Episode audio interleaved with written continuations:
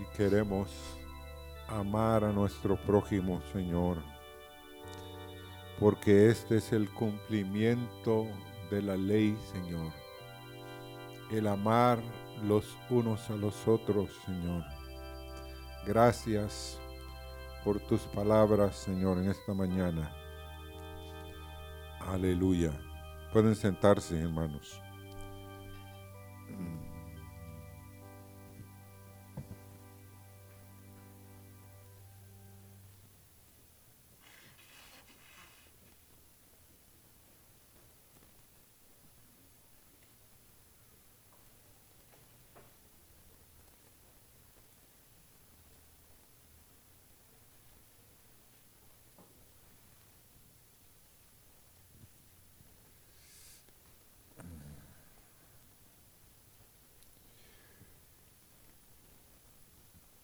Esta mañana queremos hablar de la voluntad de Dios versus mi voluntad.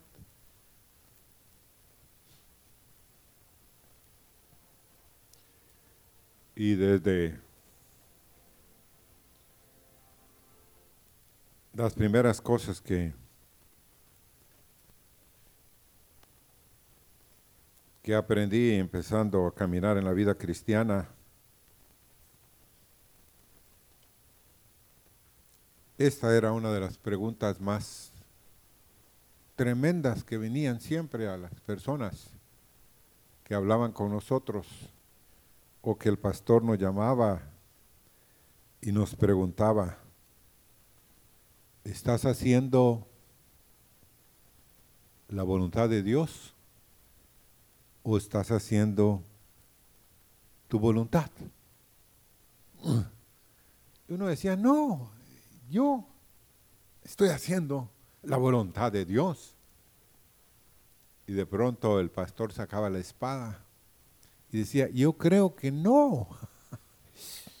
wow. Entonces, nos decía, quiero que ores y que busques a Dios si estás haciendo mi voluntad, decía, o la voluntad tuya. Y siempre era algo de que me traía a memoria el, el pastor en esa época. Entonces, ustedes y yo estamos confrontando hoy eso. ¿Estaré yo estarás tú haciendo la voluntad de Dios o tú estás haciendo tu voluntad. No se precipiten en contestar. Esta mañana meditemos. ¿Estoy yo contentando a Dios? ¿Estoy yo agradando a Dios? ¿O yo estoy contento, feliz con las decisiones que yo tomo?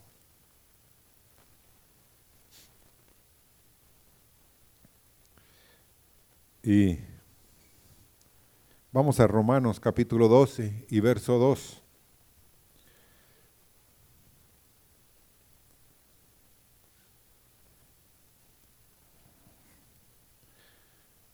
Dice, no os conforméis a este siglo. En el original es, no os conforméis a este mundo, sino transformaos por medio de la renovación de vuestro entendimiento, para que comprobéis cuál sea la buena voluntad de Dios, agradable y qué? Perfecta. Y el no ser conformados con el pensamiento, con la ideología que hoy hay en el mundo, sino transformaos. Ahora, Pablo era alguien que tenía visiones de Dios. Pablo había visto que miserable de mí, ¿quién me librará de este cuerpo de muerte? Él ya era consciente de eso. Pero ¿por qué nos escribe que nos transformemos el espíritu? Y también Pablo, por medio de la renovación de vuestro entendimiento. En el original, hermanos, la palabra transformarse es una palabra metamorfosis en el griego. Entonces, la transformación que Dios quiere hacer es de lo que somos a lo divino. Y esta es una obra de Dios. Amén. Pero Dios si quiere hacer una metamorfosis en ti. Un cambio radical. Que ya no medites, ya no pienses con tu mente, sino pienses con Dios en medio de tu corazón. Miren hermanos, Dios dice que dame, hijo mío, ¿qué? Tu corazón y, no, y miren tus ojos. ¿Pero qué ojos? Los ojos del corazón por mis caminos.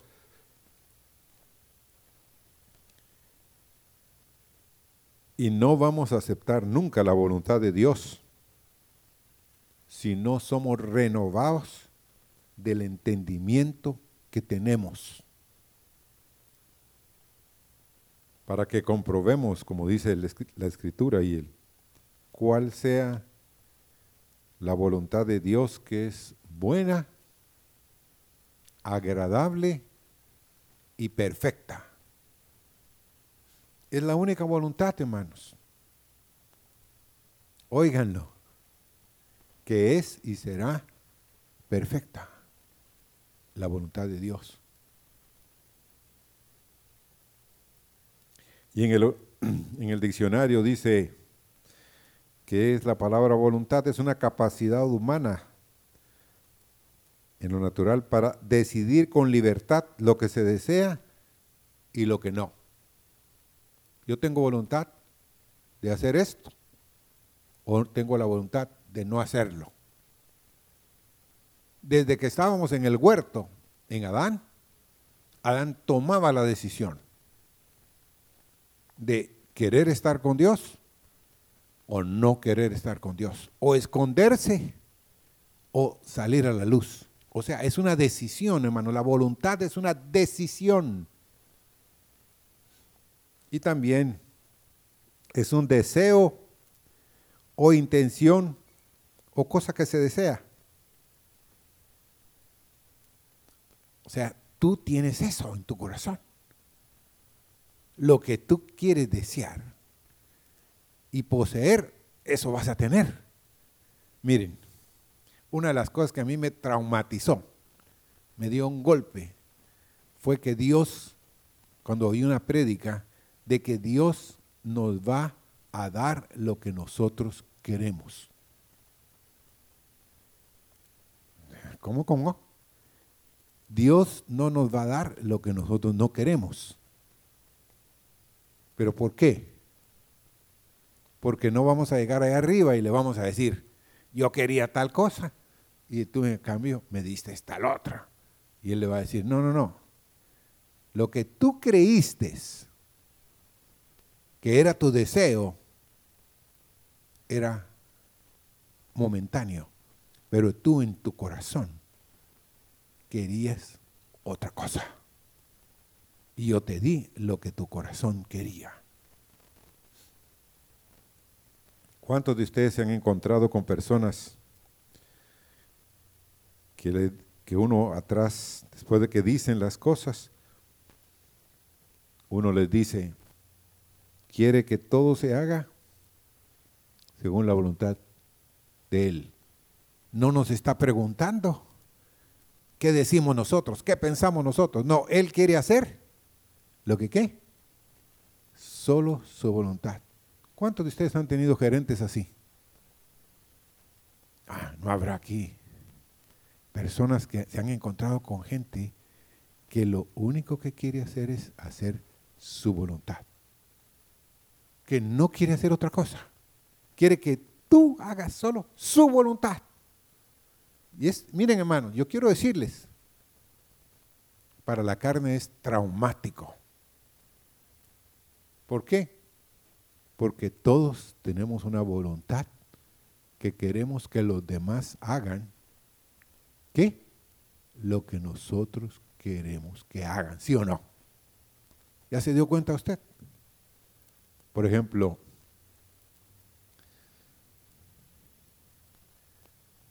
si usted contrata a alguien para trabajar con usted, usted quiere que esa persona haga las cosas como usted las hace, ¿sí o no? Y que haga lo que usted le dice.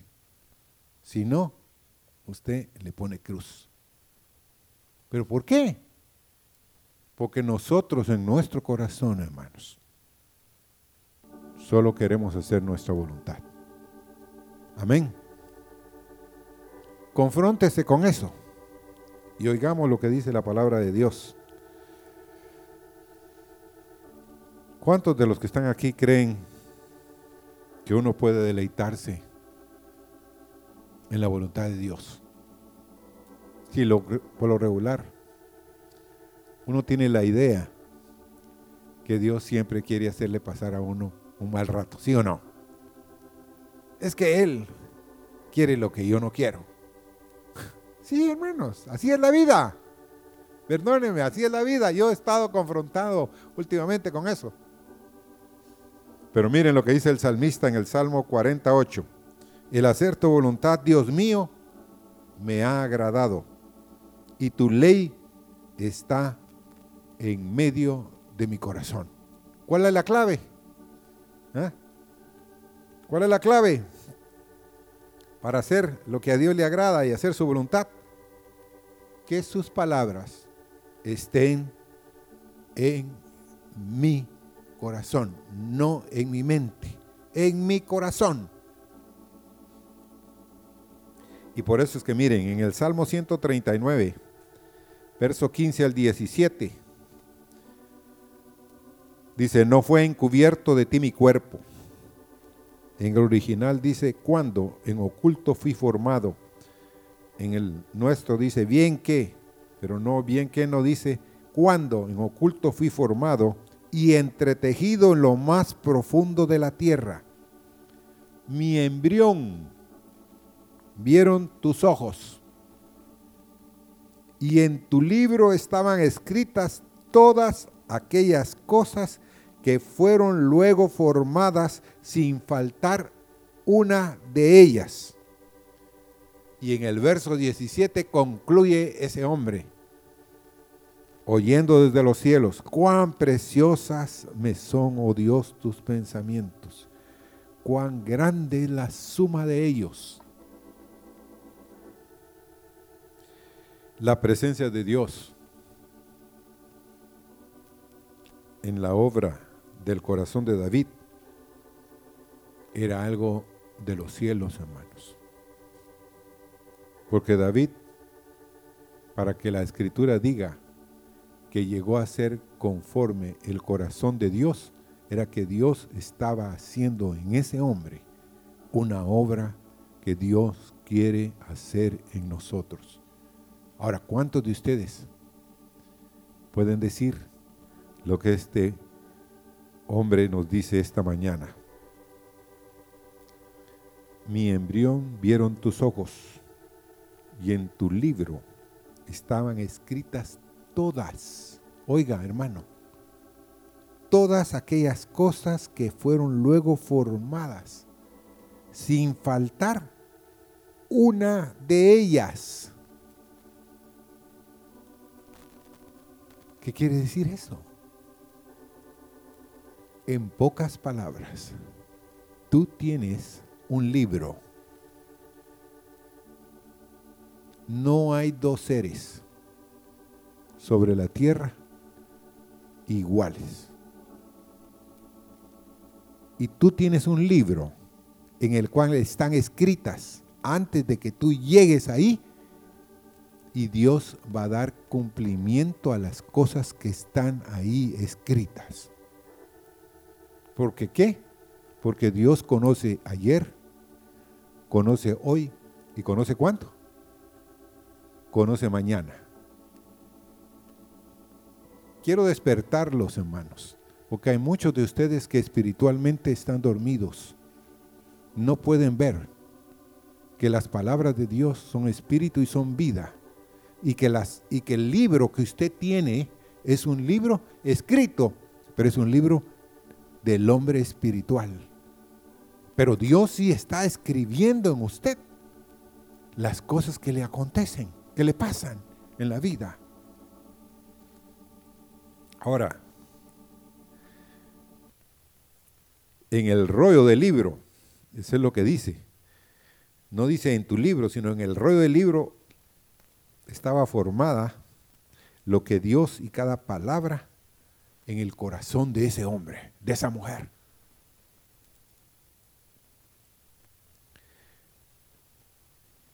¿Cuántos de ustedes se dieron cuenta que en oculto fueron formados.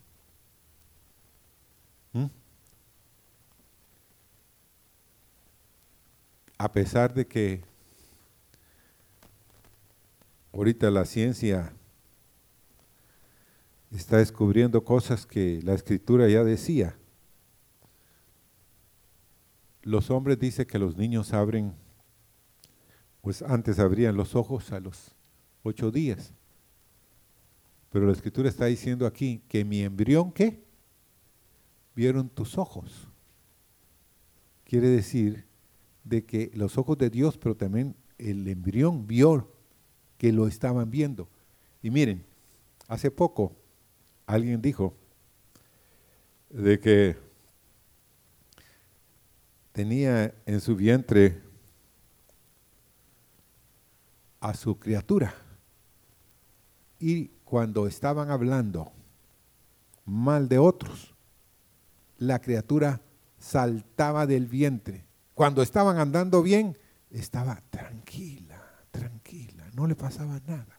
Pero todo era que empezaran a hablar mal y sentía, empezaba hasta patadas, daba el, el embrión que tenía en los ojos, aquí en el vientre. Pero ¿qué es lo que pasa? Hermanos, quiero que sepan de que desde la concepción hay vida. Por eso el matar a una criatura en el vientre es un asesinato. Pero quiero volver y, y, decirles que ustedes y yo fuimos entretejidos en lo más profundo de la tierra.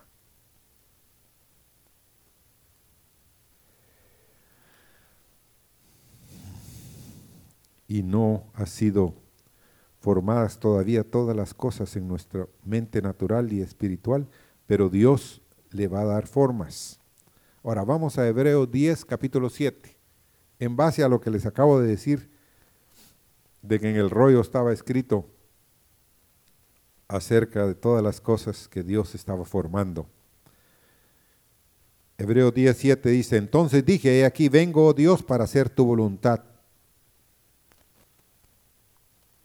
porque en el rollo del libro está escrito de mí. ¿Cómo? ¿Cómo, cómo, cómo? Oigan, entonces dije, he aquí que vengo, oh Dios, para hacer tu voluntad, como en el rollo del libro está escrito de mí. ¿De quién está hablando? Ah, los espirituales aquí dicen de Cristo. Pero hermanos, allá estaba hablando de quién? De David. Aquí está hablando de Cristo. Pero Él se está ofreciendo a hacer la voluntad de Dios, porque ya estaba escrito en el libro. ¿Qué les quiero decir? Despertemos tú y yo tenemos un libro en el cual están escritas todas las cosas que nos están pasando y lo que nos va a suceder. Pero tenemos que encontrar que muchas de las cosas escritas, aunque sean molestias para nosotros, hay un gozo porque es la voluntad de Dios y no la tuya. ¿Por qué? Porque en mi corazón he guardado tus dichos. ¿Para qué? Para no pecar contra ti. Porque hermano, siempre que no hacemos la voluntad de Dios, estamos pecando en cierto sentido, fallando en el blanco que Dios tiene para con nosotros. Vamos al Salmo 69, 13. Pero yo a ti oraba, oh Jehová, al tiempo de tu buena voluntad. Oh Dios, por la abundancia de tu misericordia, por la verdad de tu salvación, escúchame. No fue casual que esta noche, que esta mañana el hermano Carlos insistiera que nosotros oráramos, que buscáramos, que clamáramos, que oyéramos su voz, porque el tiempo de la buena voluntad de Dios es para aquellos que aman la verdad de su salvación y que quieren escucharlo, que quieren atender lo que Él les quiere decir. Edras, hermanos, instó al pueblo de Israel a que hiciera la voluntad de Dios. En Edras 10:11 dice, Ahora pues, dad gloria a Jehová, Dios de vuestros padres, y haced su voluntad y apartaos de los pueblos de las tierras y de las mujeres extranjeras. En esa época, pues el pueblo habían ya matrimonios de gente que era, por así, parte del pueblo de Israel, con matrimonios de gente que no era del pueblo de Israel. Pero Edras, cuando regresaron de Babilonia, está diciéndoles de que ellos se apartaran y que si querían hacer la voluntad de Dios, tenían que separarse o apartarse de las mujeres extranjeras. Y hermanos, este día, el pasado viernes, me tocó ir al banco. Y de pronto le dije a la persona que me estaba atendiendo lo que el Señor estaba poniendo en mi corazón para compartir en la iglesia el domingo. Yo le dije, con perdón suyo, ¿Usted está haciendo la voluntad de Dios o está haciendo su voluntad? Y se me quedó viendo y me dijo, es para mí esa palabra.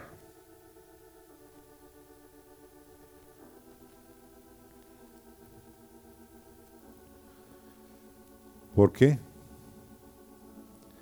Porque me dijo,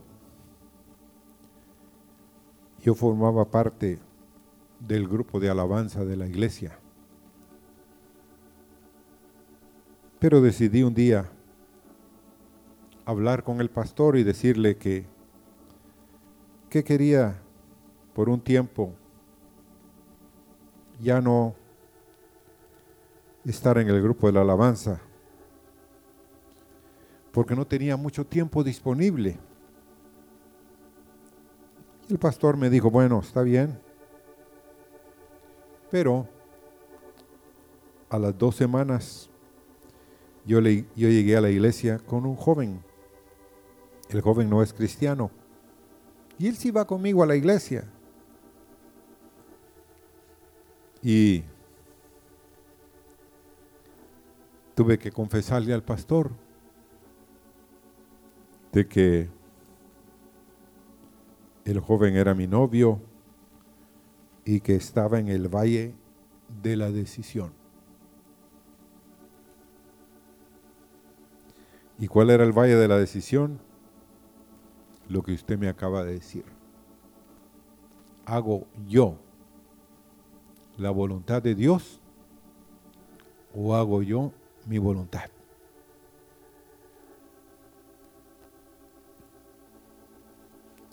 Por un lado no tengo paz, pero mire, me dijo, el joven es una persona tan especial. Es tan especial. Me respeta. Eh, hemos tenido grandes conversaciones y él tiene mis metas, tiene mis objetivos, a excepción de las cosas de Dios. Pero de ahí de todo lo demás, es una tremenda bendición para mi vida. Qué difícil. Yo solo le dije, tienes que orar y saber cuál es la voluntad de Dios y cuál es tu voluntad. Pero tienes que decidir. Y hermanos, habrá muchos aquí posiblemente que están en esa decisión. Yo hago mi voluntad o hago la voluntad de Dios. Así es la cosa. Y Dios ya sabe. Dios ya sabe qué estás decidiendo tú en tu corazón. Él ya sabe también qué vas a decidir. Pero Él no quiere que tú lo hagas sin ser advertido. Porque Mateo 6:10 dice, venga tu reino, hágase tu voluntad como en el cielo, así también en la tierra. ¿Cómo va a venir el reino de Dios a la tierra si no se hace la voluntad de Dios? Seamos honestos, hermanos.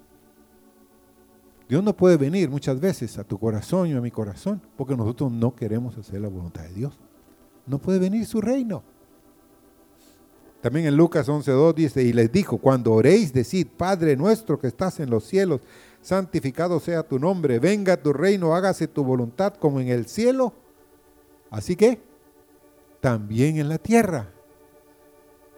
Si no ha venido, como les dije, el reino, posiblemente es que no estamos haciendo la voluntad de Dios como se hace en los cielos.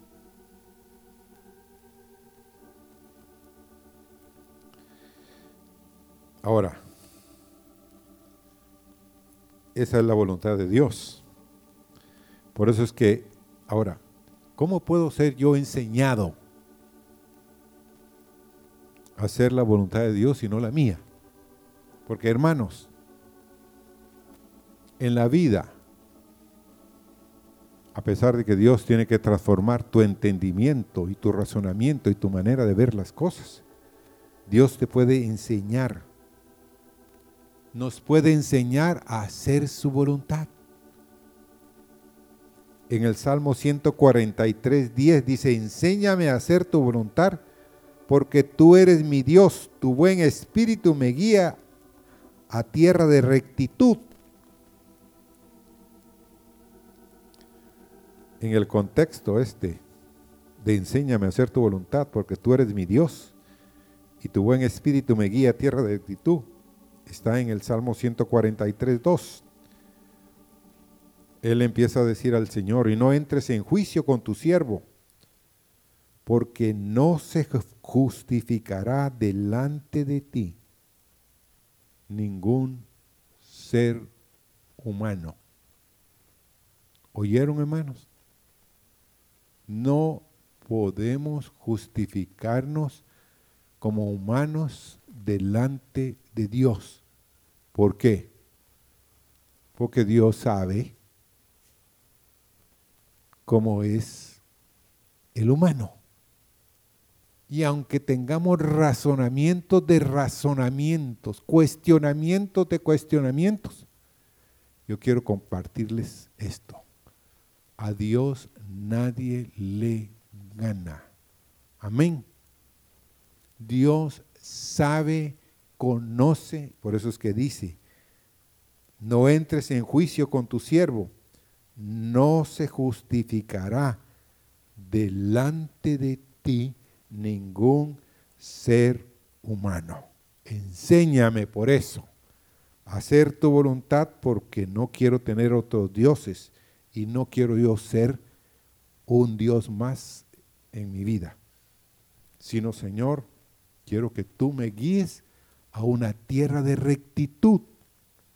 ¿Qué quiere decir? Hermanos, con perdón suyo y mío, somos como Jacob, torcidos, hermanos. Amén. Somos torcidos. Cuando una cosa creemos que en nuestra vida está derecha, Dios nos hace ver que no está muy, muy derecha. Todavía falta que enderezarla. Y miren, a mí me impactó una vez, no sé quién pastor lo dijo, pero dice que uno yendo en una avioneta, en un rumbo desde aquí hasta la frontera ya de Estados Unidos, hay, por así decirles, una ruta prefijada y hay una cantidad de grados que se deben guardar en la dirección esa y lo ponen en piloto automático. Una vez volamos desde Nuevo Laredo hasta Guatemala eh, por todo el océano, sí, por todo el Golfo. Entonces yo le dije, y yo vi que el hermano Marvin puso todas las, las cosas ahí y me dijo, mira, yo me voy a poner el, oxígeno y tú te vas a dormir tranquilo. Eran ya como las seis de la noche, íbamos a venir, llegar a Guatemala como a las nueve y media de la noche. Y posiblemente me voy a echar una siestecita, me dijo él. Y yo le dije, yo no me voy a dormir ni un minuto, le dije, ten los ojos bien abiertos. Entonces me dijo él, no, no te preocupes. El piloto automático va a llevar la nave y que cuando se desvíe un grado, oiga esto, de la dirección va a sonar un pitío, porque el viento la está llevando en otro sentido y, y los motores quieren, o sea, tal vez a usted nunca ha volado, entonces no puede entender totalmente lo que le estoy explicando, pero lo que le quiero decir es, el piloto automático en la nave la va conduciendo. Aunque haya viento, pero a veces es tan fuerte el viento que él le tenía que dar más potencia al motor. Pero en términos generales nos llevó en el rumbo. A las dos horas y media le dije, ya, ya, sonó el pitío y él no se despertaba. Pero él tenía paz, hermanos. Miren, hermanos, la voluntad de Dios es así te va a dar paz, te va a dar reposo, te va a llevar y te va a conducir por un sendero recto hasta donde tú quieres, hasta donde es su plan y su propósito. Pero por el otro lado me dijo, si se arruina el pitío ese y el vuelo, el avión C, dos grados, se va en otra dirección, en lugar de ir a Guatemala, posiblemente vamos a llegar Honduras o vamos a llegar hasta Costa Rica. ¿Por qué? Porque se empieza a ampliar el, ¿cómo les dijera? El rango. Si van, se empieza. Llegamos a otro destino. Entonces, enséñame a hacer tu voluntad, porque tú eres mi Dios. Y ahorita solo quiero hablarles de algo que la hermana Meli compartió el, el día jueves. En Mateo 26, 42 está. Otra vez fue y oró por segunda vez, diciendo, Padre mío, si no puede pasar de mí esta copa sin que yo la beba, hágase tu voluntad. Tres veces dice la escritura que Jesús hizo esta misma oración. Padre mío, si no puede pasar de mí esta copa sin que yo la beba, hágase tu voluntad. ¿Cuántas veces ha orado usted por alguna situación? ¿Mm? ¿Ya se cansó de orar? Siga orando. Jesús oró tres veces, óigame. Y Jesús era el consumatum es. Era el que oía la voz del Padre. Amén. Y que el Padre oía la voz del Hijo. Entonces, ¿por qué lo hizo tres veces? Porque Él con perdón de ustedes y mío, como hombre también tenía una voluntad. Él tenía que rendir esa voluntad y por eso era la batalla, hermanos. No una vez. Señor, no quiero, no quiero tomar esta copa, pero no se haga qué? Mi voluntad, sino qué?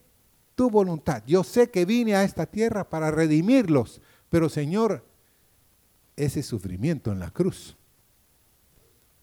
va a ser horrible, espantoso, porque todos los demonios y todos los, las huestes infernales, hermanos, él sabía que iban a estar profiriendo cosas espantosas porque Él estaba rescatándote a ti, rescatándome a mí, rescatándonos a todos.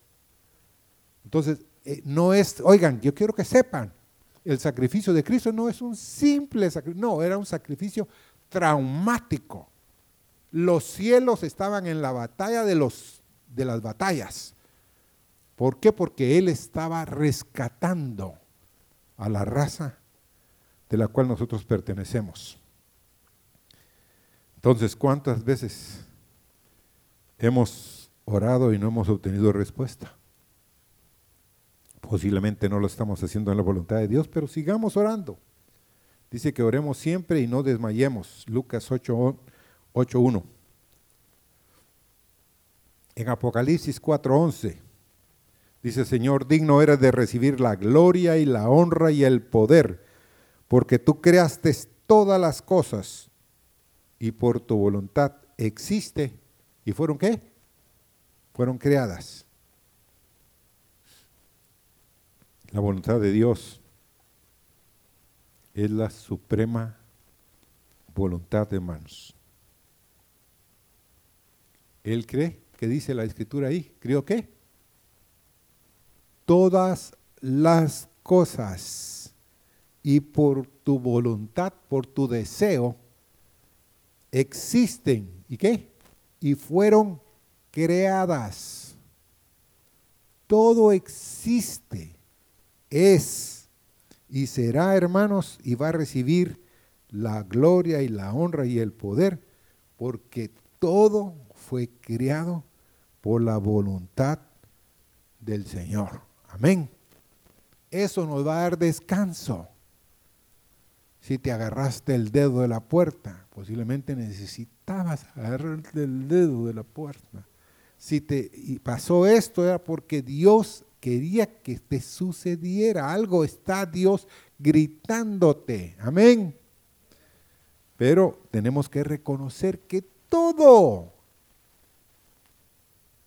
todo, todo, todo, todo existe y fue creada para que tú te regocijes en que tú no eres el autor y consumador, sino es Él el autor y consumador ¿qué? de todas las cosas. En Primera Crónicas 29, 18 dice, Jehová Dios de Abraham, de Isaac y de Israel, nuestros padres, conserva perpetuamente esta voluntad del corazón de tu pueblo y encamina tu corazón a ti que aprendamos a hacer oraciones con Dios, hermanos. Como nos decía el hermano Carlos esta mañana, ya dejemos de orar las mismas oraciones. Aquí dice esta oración, Dios de Abraham, de Isaac y de Israel, nuestros padres, conserva perpetuamente esta voluntad en el corazón de tu pueblo y encamínalos a un corazón hacia ti Hermanos, que oremos así. Señor, encamíname, dirígeme, tómame, Señor, haz lo que tengas que hacer, pero que yo sea alguien que dé en el blanco de tu voluntad. Amén.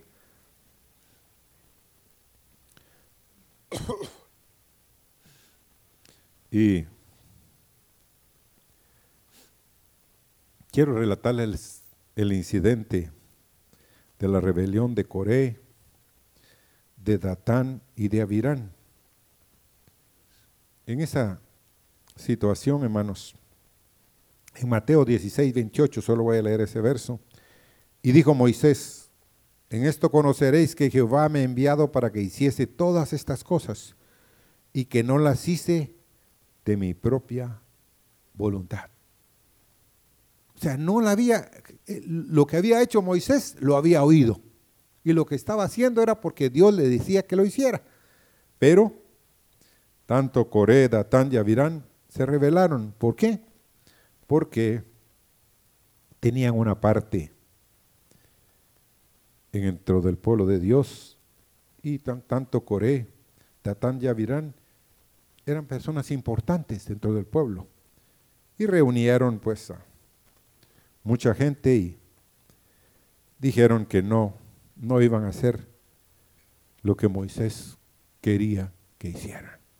Pero no era Moisés, era Dios. Entonces, llegó el momento que el siervo empieza a orar y solo ora para que Dios haga algo nuevo en medio de ellos. Y lo que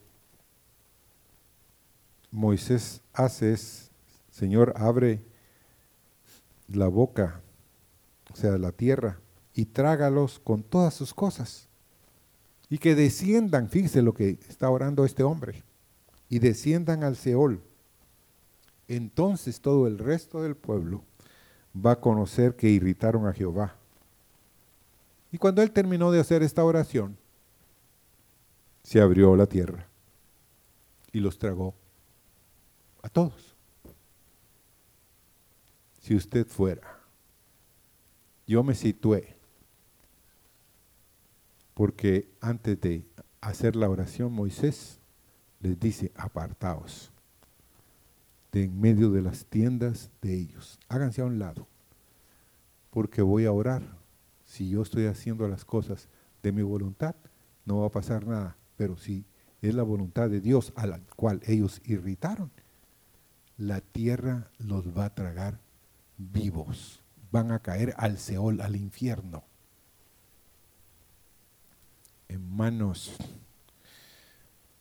yo sentí cuando leí esta en estos días, esta porción, de que tenía que apartarme de ciertas personas que se rebelan voluntariamente contra Dios. No debo de caminar yo con hombres y mujeres que se rebelan, que manifiestan tener un espíritu de rebelión, porque tarde o temprano va a llegar el juicio. Yo no quiero estar pero ni cerca, hermanos. Porque miren, una cosa es tener conocidos y otra cosa es tener amistades con el mundo. Amén.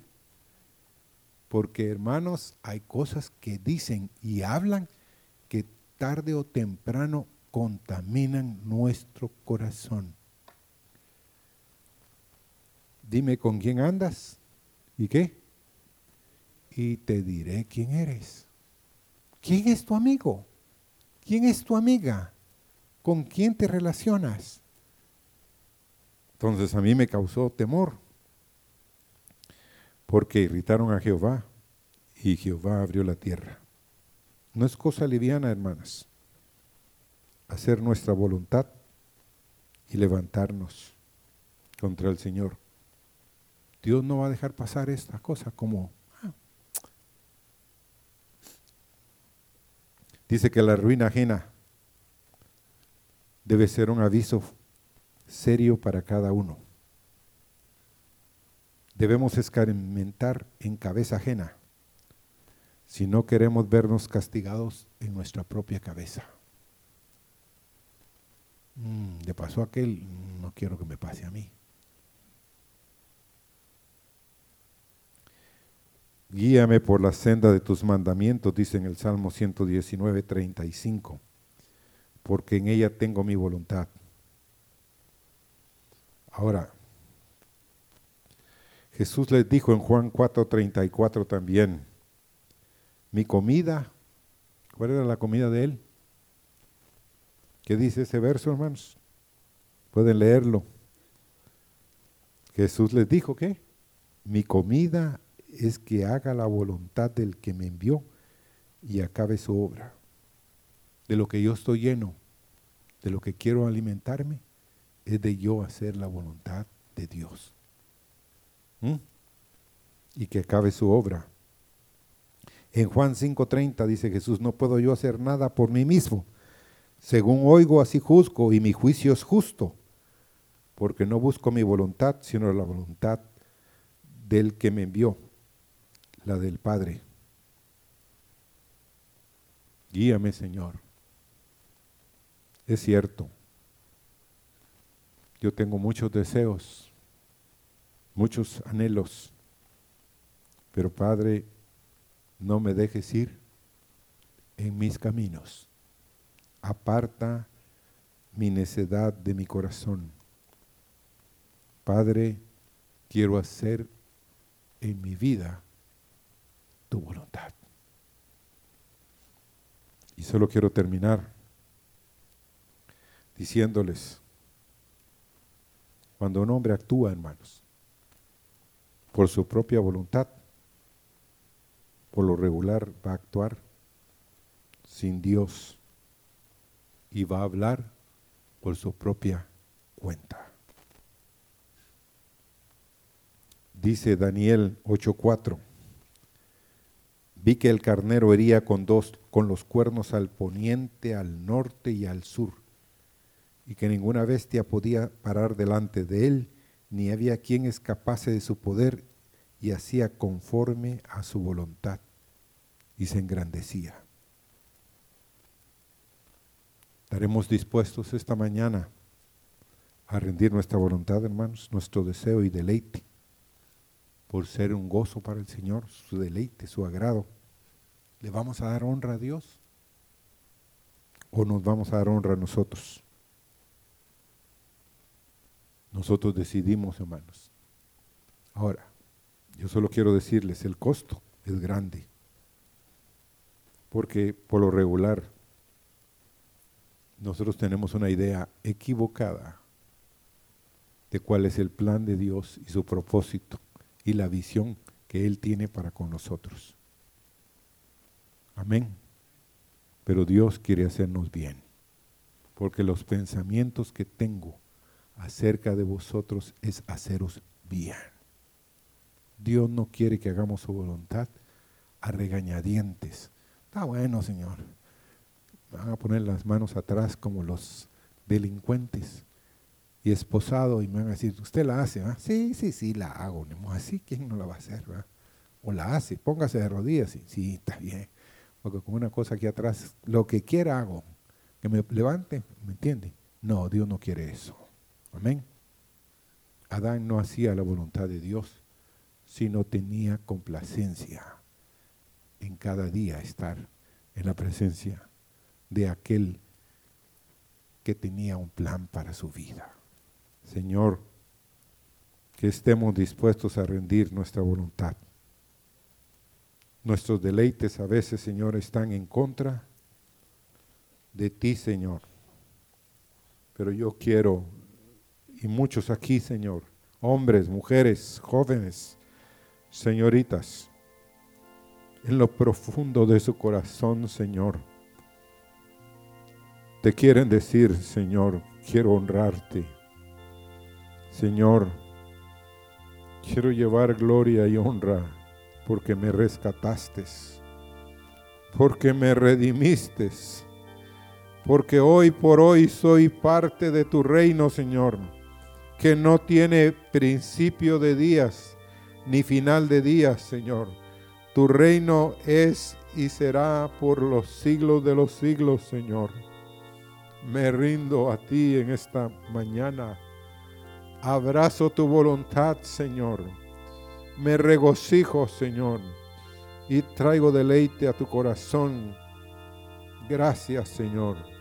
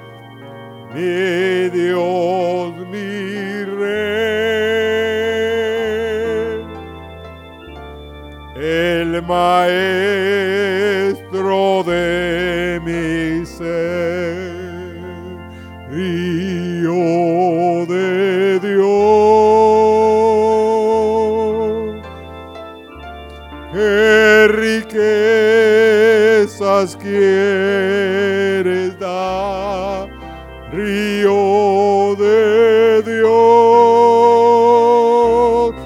el hallar tu profundidad, tu voluntad, buscaré con ferviente sed fortaleza mía.